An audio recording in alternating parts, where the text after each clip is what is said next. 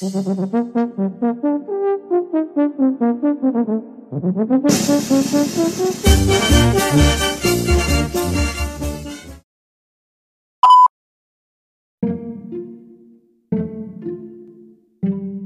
and White Project, un podcast producido por JLRC Music.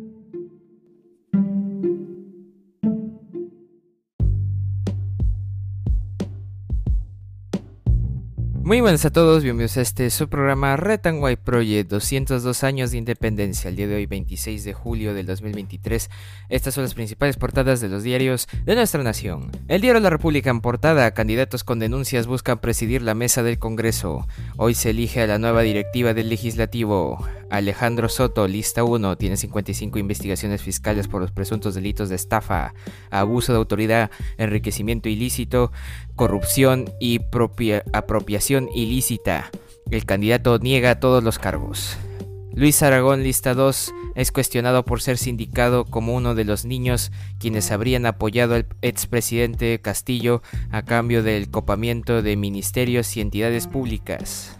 Rosa Gutiérrez reiteró denuncias ante la Fiscalía. La destituida expresidenta de Salud, Rosa Gutiérrez, acudió a la Fiscalía y reiteró sus denuncias de sospechas de corrupción en esa entidad del caso del gerente general Iván Pereira y de la llamada de la presidenta Boluarte para reponerlo. Cada día roban 4.566 celulares en promedio, según un informe de Opsitel. Fallece Augusto Ferrero Costa, expresidente del Tribunal Constitucional, a los 78 años. Colegio Médico pide al gobierno cesar al nuevo presidente de salud. Denuncian a 165 maestros por presentar títulos falsos. Ministra de Educación Márquez informó que revisiones aún no terminan. Y Alianza Lima reveló los motivos de la salida de Salas. Diario La República en portada. En portada del diario El Comercio, listas encabezadas por Soto y Aragón compiten hoy por mesa directiva. Votación desde las 10 de la mañana se elegirá al presidente del Congreso. Alejandro Soto de Alianza para el Progreso lidera el llamado Bloque País, que reúne a Perú Libre, Fuerza Popular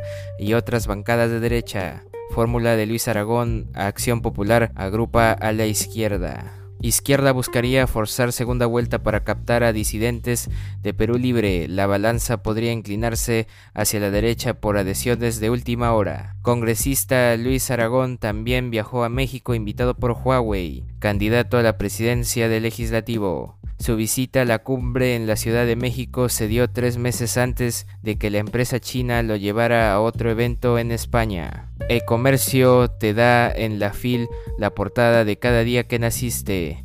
En el espacio interactivo de este diario en la Feria Internacional del Libro de Lima, el público puede obtener la portada del día de su nacimiento y llevarse la impresa de forma gratuita.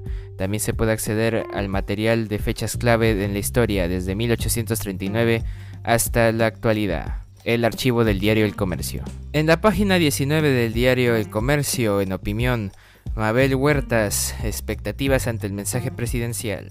En la costa de Lima y Callao, el 66% de noches del 2023 en la capital tuvieron temperaturas por encima de lo normal. El expresidente del Tribunal Constitucional, Augusto Ferrero Costa, falleció a los 78 años, destacado jurista. Ferrero Costa cesó en sus funciones del Tribunal Constitucional el pasado 25 de enero. Salida de Gutiérrez de Salud se aceleró por la elección en Congreso, según fuentes consultadas. Según fuentes consultadas, designación de Linares afiliado a Perú Libre es un gesto del gobierno antes de la votación de la mesa directiva. Y Messi anota doblete en la goleada 4 a 0 del Inter de Miami sobre el Atlanta. Diario El Comercio en portada. En otras portadas, el diario La Gestión, puente para nuevo terminal del Jorge Chávez sin postores. Se esperaba presentación de tres empresas. Ninguna firma acudió para presentar sus propuestas técnicas y económicas para la ejecución del puente Santa Rosa. MTC convocará nueva adjudicación y afirma que la obra estará lista el 2025 con el futuro terminal. Expertos discrepan. En portada del diario de por su diario de deportes, todos al ataque. En Alianza aseguran que el nuevo técnico tendrá su propuesta ofensiva. Su enfoque debe ser atacar y atacar, dijo el gerente deportivo Grone. La búsqueda continúa. Scouts de Europa chequean a Quispe desde Inglaterra y Rusia. Y doblete de Messi en el triunfo del Inter de Miami. 4 a 0 sobre el Atlanta de Abraham. diario de por en portada. Y bueno, un día como hoy, 26 de julio, es el ducentésimo séptimo día del año del calendario gregoriano, el que todos conocemos y que todos usamos.